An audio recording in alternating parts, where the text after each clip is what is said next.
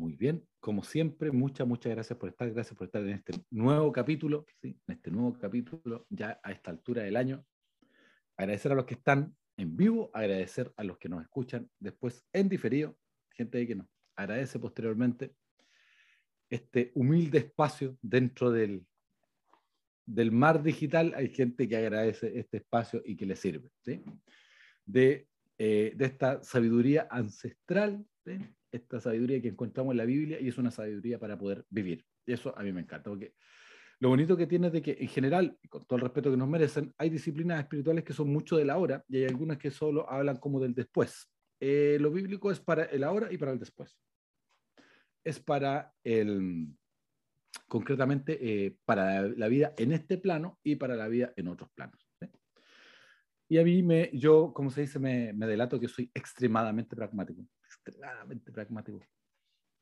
Eh, y por eso hoy día vamos a ver una cosa muy, muy, muy útil, eh, más que atingente. Y también otra cosa que, que, interesante que va a ser una serie, ¿no? Hoy día vamos a hacer como una mini introducción de esto que es tan, tan, tan importante. Así que eh, ya entrando en materia, hay una historia, que es una historia muy, muy, muy conocida, es una historia muy conocida, que es la siguiente. Em, la historia cuenta, la leyenda cuenta, que en una universidad entra un profesor a hacer clases. Entra este profesor a hacer clases y entra con una vasija de vidrio muy grande, un recipiente. Como yo me sé la historia, era una clase management, o sea, de gente que está, evidentemente, para especializarse en administrar y gestionar. Está en eso Llega el profesor, apenas saluda y lo que hace, como buen pedagogo, para llamar la atención de su público, es que saca este recipiente de vidrio, lo muestra a la gente, lo pone encima del mesón y le echa piedras grandes. Le echa piedras grandes. Están todos absolutamente intrigados los alumnos. Entonces, posterior a eso va y eh, después de que le, echa las piedras, va y le pregunta a la concurrencia, eh, ¿cabrá algo más acá? Y bueno, dijeron varios, eh, sí, debería caber más. Ahora, trata de echar las piedras y echa las piedras grandes para tratar de abarcar la mayor cantidad de espacio en el recipiente de vidrio. Después de eso, va y le empieza a echar, le empieza a echar gravilla Ahora, el profesor ya muy bien preparado, ¿no? Entonces va y le echa gravilla. Empieza a echar gravilla para que no quede nada, ni, un espacio blanco. Va y le pregunta a los alumnos, oigan, ¿creen que algo más cabrá? Algunos dicen que sí, otros dicen que no, porque los espacios son mínimos. Va el profesor, y a decir pastor, acto fallido, la, la fuerza de la costumbre, y va y toma arena y la echen todos los espacios que quedan. Los alumnos quedan impresionados porque sí, cabe algo más. Y antes de que los demás eh, puedan responder nuevamente a la pregunta de si algo caía más, si algo más podía caber en este recipiente, va el profesor y echa un vaso de agua adentro y cabe, justo. Va el, este educador y les pregunta a sus alumnos de qué se trata el ejercicio, qué les quiere decir.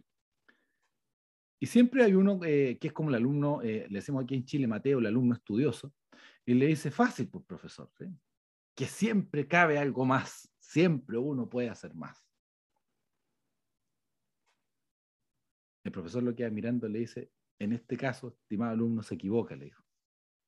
No es eso lo que les quiero decir. ¿Y qué nos quiere decir, profesor? Simple, pues, mi querido Les. Querido y querida Les. Que si no echan las piedras grandes al principio, después no las van a poder echar. Si no echan las, las piedras grandes al inicio, después no van a caber. Y después el profesor empezó a hablar de la administración del tiempo. Y de eso, y de las arenas del tiempo, si fuera un título, para este capítulo sería ese. Vamos a hablar hoy día. Em, nosotros cuando estamos vivos ya oramos, así que para que no nos traten ahí de que somos, eh, qué sé yo, mundano, secular y todo. Ya oramos, tranquilo, para que se queden tranquilos. Entonces, vamos a ir al, al, versículo bíblico, el Salmo 90, 12. El Salmo 90, 12 es interesante porque está hablando como de varias cosas. ¿sí? El Salmo es bien surtido. Y entre medio saca esta joyita, porque es una joyita, donde aparece esta frase. Y de esta frase nosotros nos vamos eh, hoy día a focalizar para el tema de la administración del tiempo.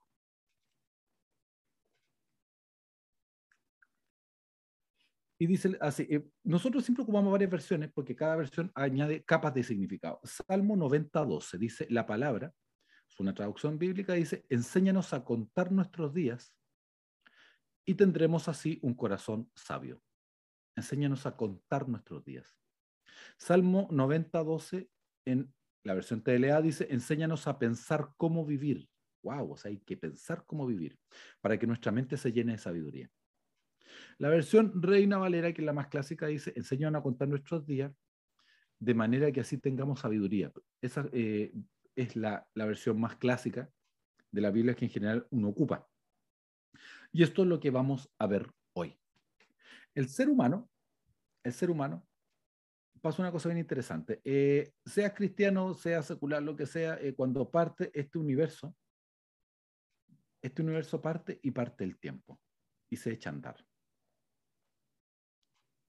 Y aunque no lo parezca, es como si estuviéramos atrapados en el tiempo.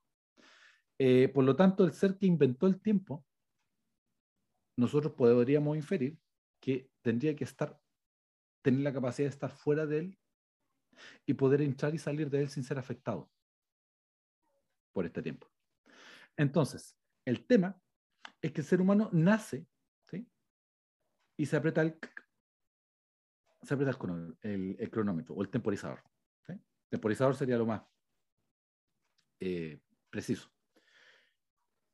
En algún momento nos vamos a ir. Y, eso es un tema que es potente, ¿no? Eh, es potente porque hablar de la muerte o la mortalidad no es un tema agradable. Es más, eh, hay un video muy bueno, lo pueden buscar, que es, se llama, está, titulado La vida comienza a los 40, se llama. Está lamentablemente solo en inglés. Es un video de la Royal Society, donde no va cualquier persona a hablar allá, tiene que ser gente que sepa mucho. Y va un académico, que es un historiador, si no me equivoco, y empieza a hablar de por qué él plantea, esto es muy importante, que la vida comienza a los 40. Y él dice que de los cero más o menos a los 30, 30 y algo, tú todavía vives, pero no eres consciente de tu propia mortalidad. Y cuando cruzas la barrera de los 40 es como, chan, chan, chan, estamos grandes. Oh, caramba, mis papás están grandes, mis tíos están muy grandes, mis abuelos ya partieron. Y alguien plantea que la adultez es ese espacio entre que se termina la adolescencia, la primera juventud, y antes de que comience la tercera y cuarta edad, la, etapa senior de la vida. Ese espacio uno se da cuenta de su propia mortalidad. Uno se da cuenta que la vida, uno siempre dice la misma frase, ¿no? De, abuelita, nadie tiene la vida comprada. Y es verdad que nadie tiene la vida comprada. Eh, ahora los cristianos ya estamos comprados, pero eso es otro, otro tema, lo veremos en otro, en otro capítulo. El tema es asumir que el tiempo está pasando y que no lo puedes malgastar. Ahora, hay bastantes posturas respecto al tema del tiempo. Hay gente que simplemente en el tema del tiempo se va por la siguiente lógica. Se va por el lado de sacar lo máximo del tiempo. Y eso lo vamos a ver más en nuestro eh, próximo capítulo. Se va por el lado de sacarle todo el jugo al tiempo. El tema es que muchas veces eh, por lo mismo, termina quemándose. Es una cosa obsesiva. Y yo he atendido, en mi rol como psicólogo, psicoterapeuta, he atendido gente que de repente cuando tenía que estudiar era como que no quería que lo llamara la polola porque esos minutos también estaban contados. Era como que no podía hacer nada más. ¿Es bueno ser focalizado? Por Dios que sí. Es muy bueno ser focalizado. El tema o la dificultad que tiene que en exceso, evidentemente, es malo. Otra postura es de que yo vivo y floto en la vida y como que me da lo mismo. Y vivo porque hay que vivir. Había un meme que me dio mucha risa, decía, Eh, todo el mundo habla del sentido de la vida. Yo estoy aquí porque me gusta comer, dice. Eh, eh, hay una parte, hay una parte donde, claro, hay gente que simplemente flota. Y uno ha atendido, visto, alguien por ahí dijo de que hay vidas que son un ejemplo, pero hay otras vidas que son una advertencia. Y uno ha visto vidas desaprovechadas, malgastadas. Yo he tenido pacientes tipos grandes, de 50, 60 o más años, que te dicen, hoy yo no sé si habría aprovechado muy bien mi vida. Y uno con mucho tino eh, trabaja de aquí para adelante, pero muy bien, muy bien invertido no estado. Porque el tiempo va a pasar igual, lo queramos o no. Lo queramos o no. Y aquí hay una clave para cómo vivir en el tiempo que nos toca. Y más adelante vamos a ver que hay distintos tipos de tiempo que se triangulan en la existencia de los seres humanos. Pero hay que asumir que los seres humanos estamos dentro del tiempo. ¿sí? Em, y al respecto, ¿qué, podemos decir de esto? Al respecto de esto, de esto podemos decir tantas y tantas cosas, pero a partir de lo siguiente. Lo primero que dice el versículo, dice, enséñanos. O sea, si hay un enséñanos, es porque algo hay que aprender. Es como una cosa lógica y obvia. El tema es que yo no sé si ustedes tuvieron alguna vez clases de administración del tiempo. O sea, fíjense, y con todo el respeto que me merece el sistema educacional con sus luces y sus sombras, se nos enseña matemática, física, cosas que son importantes. También ahora se han mejorado los currículums por entregar habilidades para la vida. Pero si uno de los recursos más vitales del ser humano es el tiempo, quizá no sería malo enseñarnos a poder administrarlo. Eh, y aquí hay un punto que es muy importante. No voy a hacer que levanten la mano, aunque quizá lo podrían hacer. Eh, digitalmente se puede hacer para los que estamos en vivo. ¿Cuántos de ustedes tenían una prueba, ¿sí? un examen, en un mes más? Y estuvieron 29 días haciendo cualquier otra cosa. Y el día, 30, el día antes, ¿qué pasaba? Las personas se concentraban y dejaban todo lo demás, se encerraban con el claustro medieval, y el semestre, ¿sí? o el trimestre, que no habían estudiado, en meses, se lo trataban de instalar en seis horas o en una noche. Algunos lo lograban, otros no, otros más o menos. Y la pregunta es por qué pasa eso. Y después vamos a decir el tema de la procrastinación, eh, qué cosa o, mm, qué proceso y variables entran en juego para evitar eso. Entonces, lo primero que dice el versículo es de que tenemos que aprender. ¿De quién vamos a aprender? En este caso, el salmista está hablando de que tengo que aprender lo de Dios. ¿Por qué? Porque Dios hizo el tiempo. Entonces dice que tengo que aprender. O sea, esto no es algo que me nace. Esto no es algo que yo sé y que nadie sabe, nace sabiendo. Es algo que hay que aprender. Tanto Ojo, esto se escribió miles de años atrás y ahora, eh, eh, para variar, ¿no? La historia le da la razón a la Biblia donde ahora hay gente especialista en manejo del tiempo. ¿sí? En todo lo que management, hay libros, es una tremenda industria, diríamos, del tema de cómo manejar el tiempo. El tema es que a veces se cae en cosas extremas, ¿no? Si te levantas media hora antes, tienes media hora de ventaja, media hora de ventaja. ¿Contra quién? O sea, siempre ese enfoque competitivo eh, cuando al tiempo tú no le vas a ganar, puedes administrarlo bien porque fluye. Y aprovechamos de ocupar este pequeño reloj de arena, ah, para los que ven en vivo, el tiempo, y nosotros, fíjate, hablando de las arenas del tiempo, eh, el tiempo fluye así. Uno, unos primeros sistemas para medir el tiempo, aparte de los relojes solares, eran los relojes de arena. Y no sé si te ha pasado que de repente tomas arena, sobre todo en la playa, y puedes sentir como la arena se escurre. Y al final se va y por mucho que trates de tomarla, se va a ir. Entonces, a lo que va el versículo es cómo esta arena que va a pasar entre los dedos, porque el tiempo va a pasar igual, cómo la podemos aprovechar con los principios bíblicos. Y hay una, una cosa que aquí entra, que es un principio básico, tan básico, pero no porque es básico, deja de ser importante. Hay cosas en la vida, como yo siempre he dicho, que son simples, querido y querida. Muchachos, gente querida. Son simples, pero no son fáciles pero son simples. Son principios simples, pero no son fáciles.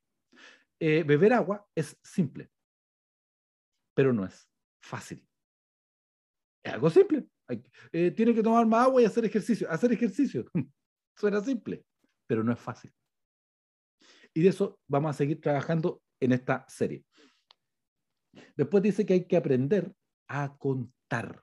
Lo primero para que el tiempo no te devore es aprender a contar. Aprender a contar. Porque el contar, ¿qué, qué implica?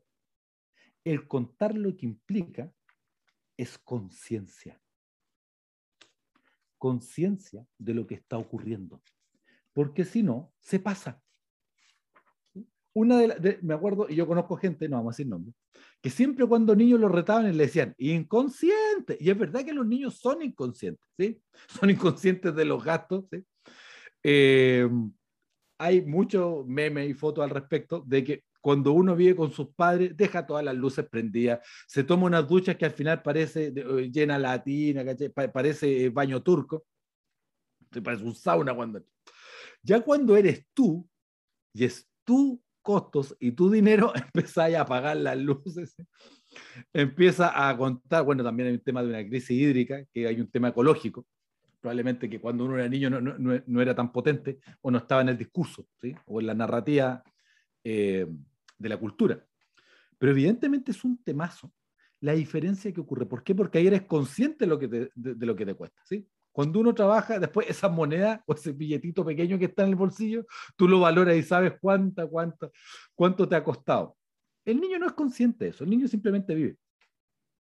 Un, día mi hija me dijo, papá, ¿por qué vivimos en esta casucha? A ver, dije, hija, le dije yo, gracias a Dios no vivimos en una casucha, Dios nos ha bendecido, esto no es una casucha. Sí, pero es que vive un palacio, hija, eso es Disney, ¿sí?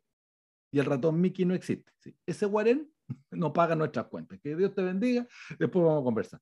Em, porque el niño no es consciente.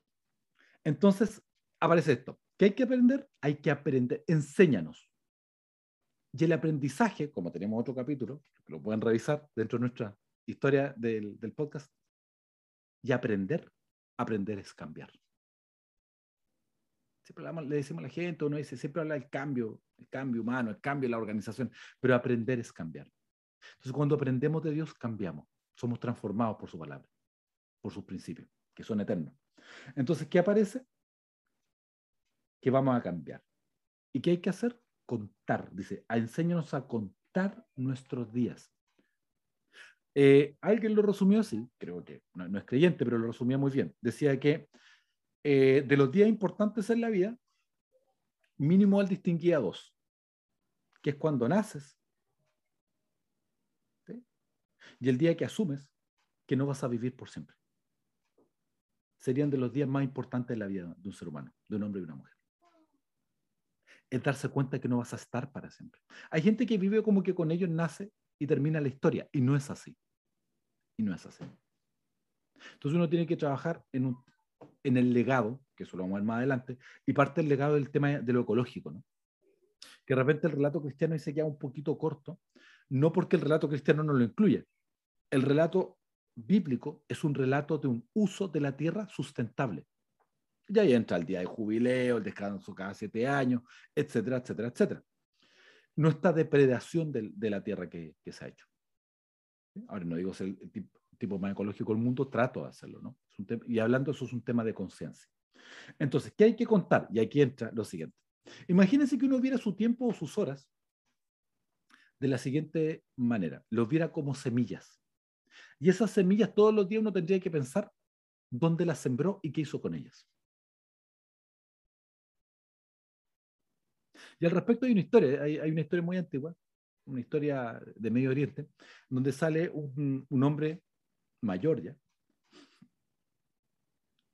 y que está llorando eh, al medio de una fuente dentro de una ciudad. Y está llorando y gritando y dice que se le perdieron joyas. Que se le perdieron joyas. Se le perdieron una gema. Y hay gente que lo ayuda. Incluso nos falta el vidalacho que dice, en una de esas pillamos una joya y ahí me dan una recompensa. Y todos lo ayudan y al final no encuentran la joya. Algunos le preguntan si, si estaba seguro que se habían caído ahí. Y cuando todos se van donde este hombre, la gente no sabía que era un, hombre muy sabio, un maestro. Y les dice, se me pidieron joyas, queridos. Se me perdieron 24 joyas, que son 24 horas. Y es el tiempo. Y al igual que ahora, por mucho que las busque, no las va a poder volver a encontrar, porque pasaron. Uno tiene que ser consciente de cómo va a sembrar su tiempo. Sembrar su tiempo. Ninguno de los dos polos es bíblico y ninguno de los dos polos te va a hacer bien. Sobrecargarte de cosas, siempre estar llenando las horas no es bueno, porque va a terminar reventado. Eh, la pereza tampoco es buena. Entonces, ¿qué Dios nos enseña? Uno, uno tiene que contar. Tiene, y la, contar te va a traer conciencia. Ve cómo se te va el tiempo. Y es una, eh, una, una crítica súper común, uno que atiende eh, personas, pacientes, consultantes, donde uno se queja del otro, sobre todo en los matrimonios, y también se quejan eh, padres e hijos de manera eh, bidireccional, por decirlo así. Donde hay gente que siempre se relata y su, su, su narrativa es que está cansado, ¿sí? Porque hace muchas cosas y de repente, honestamente, hace poco y nada.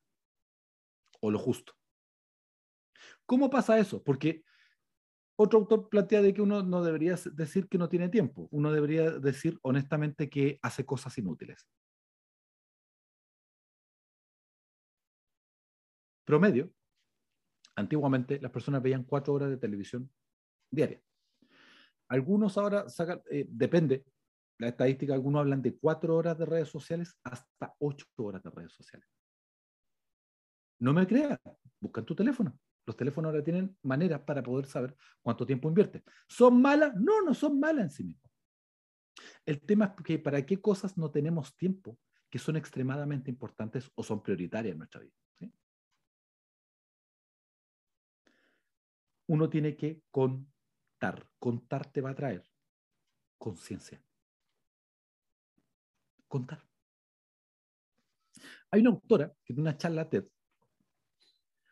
en algún momento me voy a acordar eh, cómo, se, cómo se llama esta, esta chica, eh, pero ella eh, habla de una, una, cosa que es bien interesante.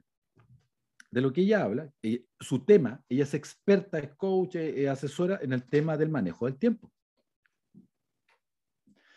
Y lo que ella relata, y una de las primeras intervenciones que hace, que es una intervención básica, que algunos dirían casi de sentido común, pero hace una diferencia, sorpresa, sorpresa.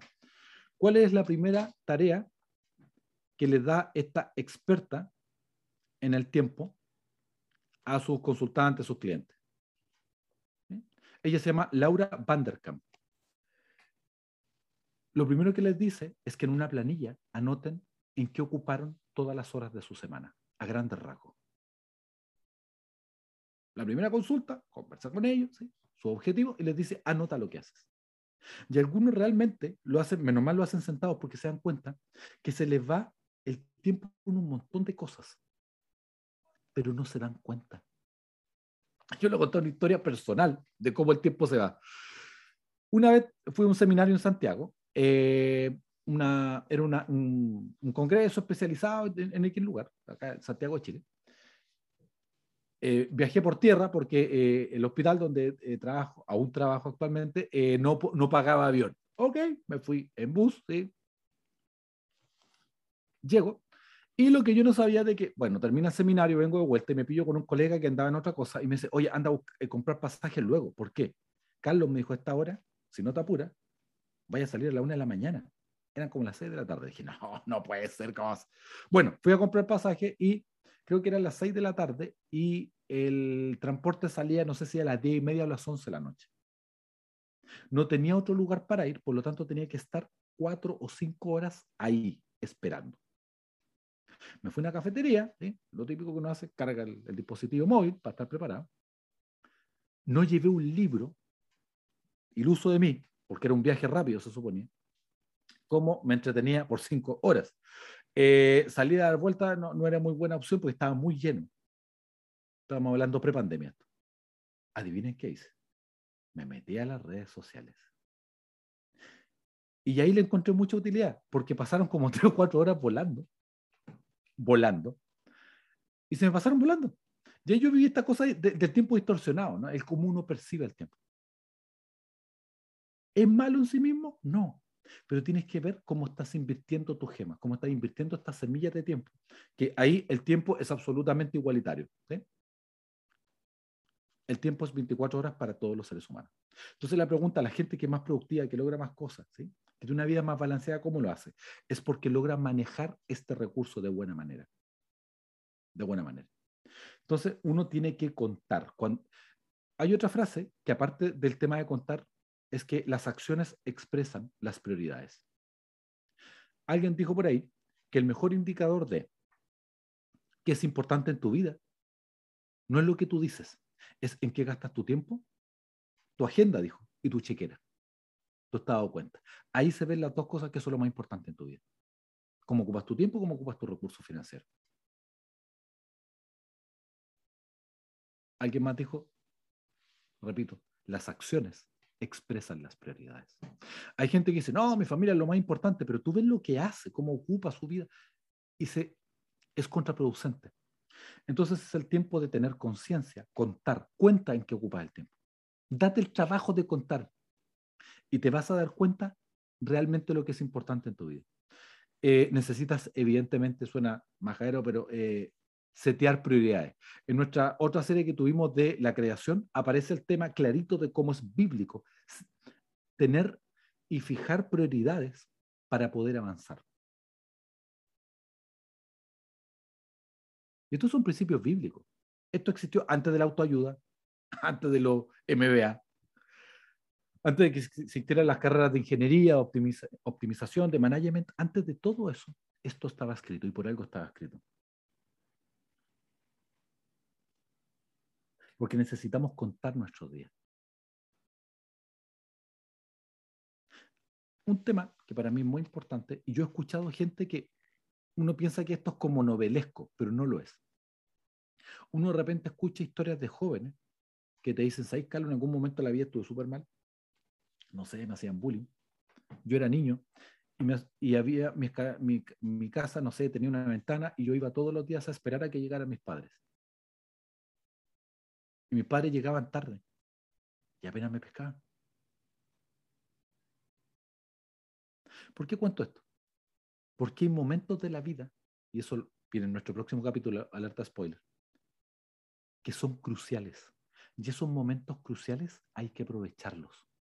Pero si yo no estoy consciente, se me va a pasar la vida diciendo que estoy cansado, se te va a pasar la vida viendo notificaciones, se te va la vida viendo videos de gatos, cualquier otra cosa tipos que, bueno, hombres y mujeres también, que al trasero que ven en Instagram le ponen un like. Y se te pasó la vida en eso. Y ahí tú ves el tema de gente que está desfasada o está al revés. Cuando sus hijos eran niños, los dejaron ser. Y cuando tienen 20, 25, 30, los quieren gobernar.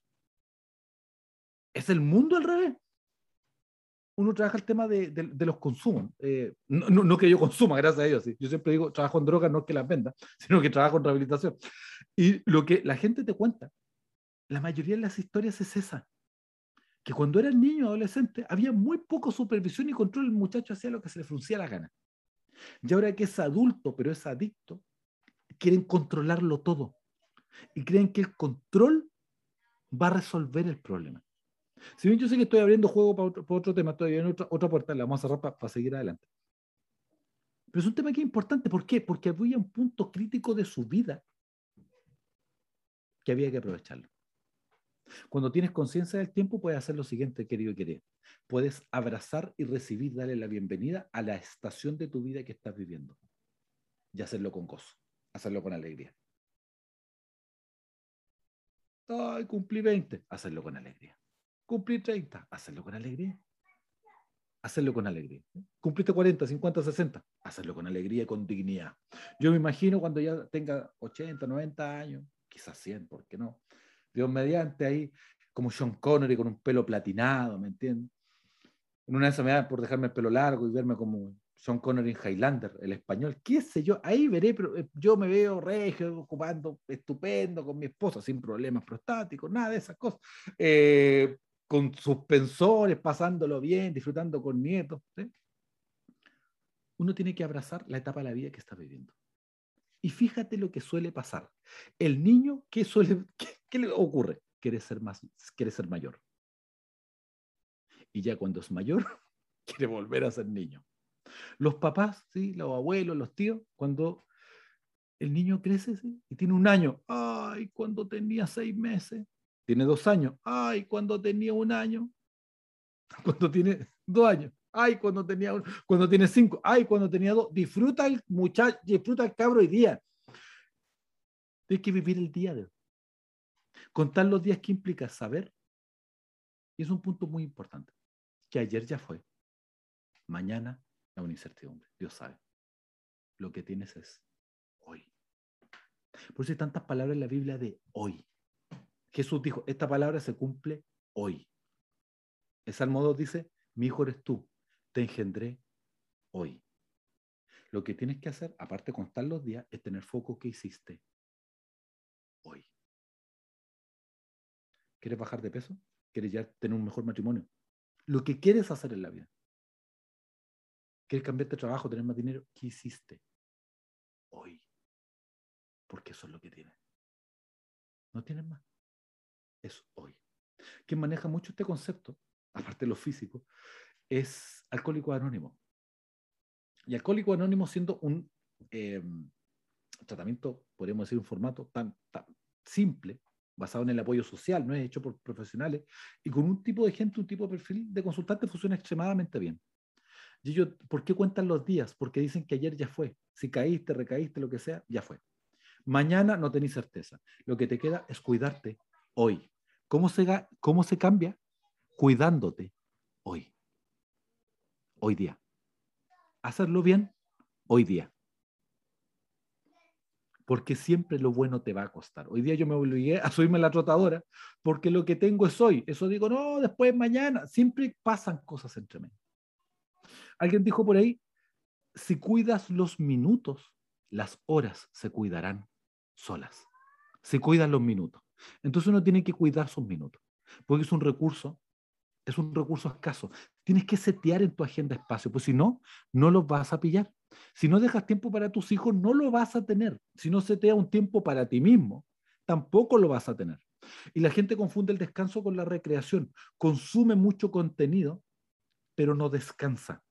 O solo descansa, pero no se recrea. Y lo que la Biblia nos llama es a una vida integral con propósito, con sentido, donde yo equilibrio lo que yo soy con el servicio a los demás. ¿Qué quieres hacer? ¿Qué quieres lograr? ¿En qué etapa de tu vida estás? Porque la etapa de tu vida que estés, sea la edad que tengas, sea que seas soltero, casado, que tengas hijos o no los tengas, sea que estás al borde de tu retiro o que estás trabajando, seas adolescente, niño incluso. Para vivir bien la vida hay que aprender. Hay que aprender. Y hay que aprender, dice Dios, enséñanos, le dice Dios. Hay que aprender.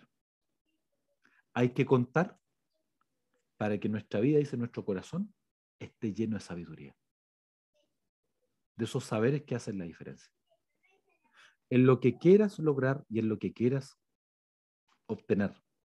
Sea lo que sea que Dios te está llamando, necesitas contar. Necesitas contar. Te desafío para el próximo capítulo, cuando nos escuches, cuando nos veamos, ¿cuánto, qué hiciste con tus horas? Cuenta tus horas y te vas a dar cuenta en qué se te está yendo la vida. Porque al final las arenas del tiempo se van y uno no se dio cuenta. Para terminar, les quiero hacer el desafío. Para los que tienen 20, ¿se acuerdan cuando tenían 15? Decía, ¡ay, cuando tenga 20, ¿cómo pasó el tiempo? Volando. Para los que tienen 25, ¿se acuerdan cuando tenían 20? ¡ay, ya cuando tenga 25 ya voy a estar grande! ¿Cómo pasó el tiempo? De los 25 para adelante es como que el tiempo acelera, pone el pie en el acelerador y la vida se pasa así. Y yo conozco gente que se le pasó la vida, atendió gente que se le pasó la vida y no se dio cuenta. Que Dios te bendiga y que tengas la conciencia para que la arena no se te vaya entre los dedos sin haber hecho cosas significativas para este tiempo, para los que vienen, para ti mismo, para tu comunidad y para los que vendrán después de nosotros. Como dijo alguien por ahí, el que siembra árboles y entiende que no se sentará nunca a su sombra, ha entendido de qué se trata la vida. Que Dios te bendiga. Esto es Guía para la Vida como siempre. Bendiciones. Gracias.